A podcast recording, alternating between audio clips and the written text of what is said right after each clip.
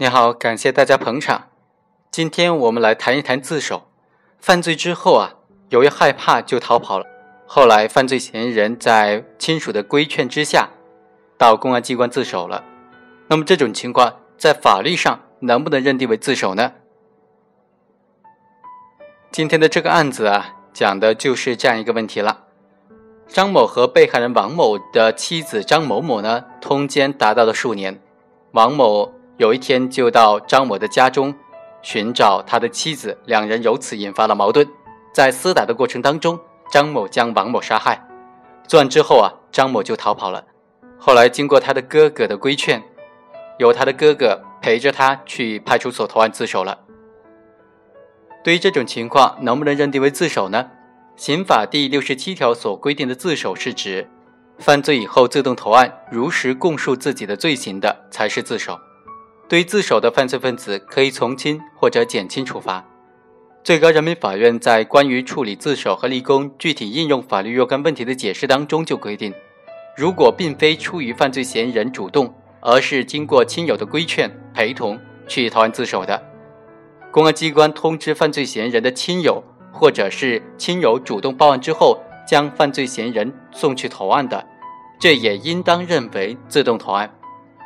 同时，这个司法解释又规定，犯罪嫌疑人自动投案，并且如实供述自己的罪行之后又翻供的，不能够认定为自首；但是在一审宣判之前又能够如实供述的，则应当依然认定为自首。本案当中，张某犯罪之后，当地公安机关通知了他的亲友。请他们协助捉拿张某归案。张某刚到他的哥哥的家门口，就被他的哥哥扭送到派出所了，这就归案了。这就符合上述司法解释的规定，在亲友的规劝和陪同之下去投案的。张某归案之后呢，在当天的前两次供述当中，都谎称说被害人是因为头部受到猛击倒地，后来是因为高血压并发而死亡的。但是从当天的第三次讯问开始，张某就如实的供述了他将被害人杀死的这个全过程。仅仅一天的时间呢，张某从没有全部供认到全部的如实供认他的犯罪事实，而且之后的口供是非常稳定的，因此不存在所谓的翻供问题。他的行为符合上述司法解释当中，在一审判决之前又能够如实供述的，应当认定为自首。对于自首的犯罪分子是可以从轻或者减轻处罚的；对于犯罪较轻的，可以免除处罚。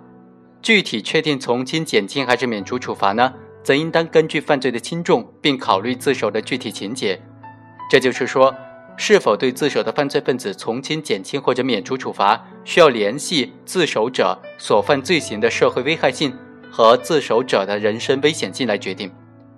最高人民法院在一九九九年的十月份颁发了。全国法院维护农村稳定刑事审判工作座谈会纪要，其中就明确指出，在对危害农村稳定的严重刑事犯罪继续坚持严打方针的同时，要准确地把握故意杀人罪适用死刑的标准。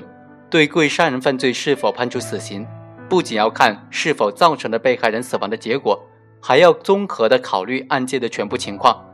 对于因为婚姻家庭邻里纠纷等等民间矛盾激发而引起的故意杀人犯罪，适用死刑的时候一定要十分的慎重。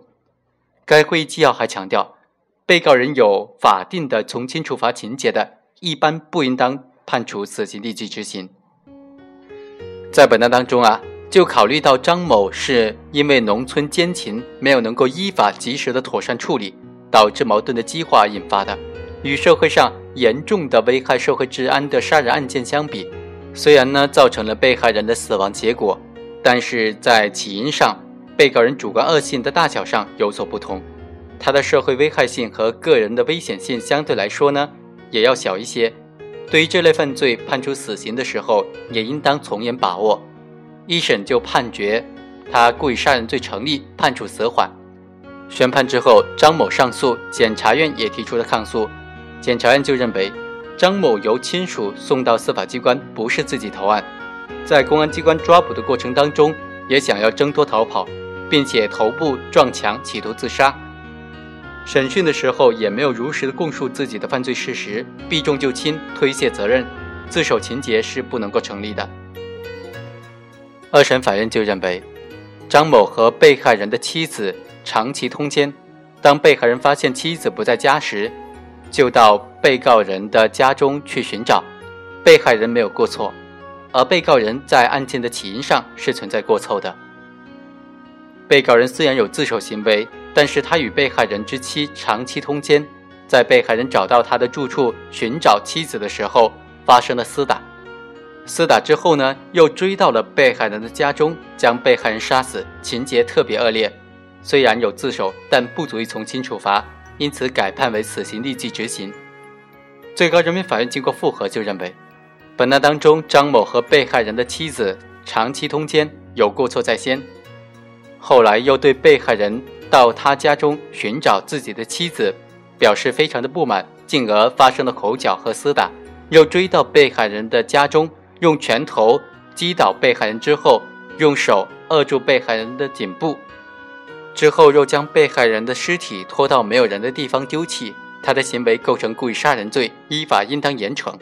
但是鉴于张某犯罪之后自动投案，对他判处死刑可以不立即执行，因此又改判为死缓。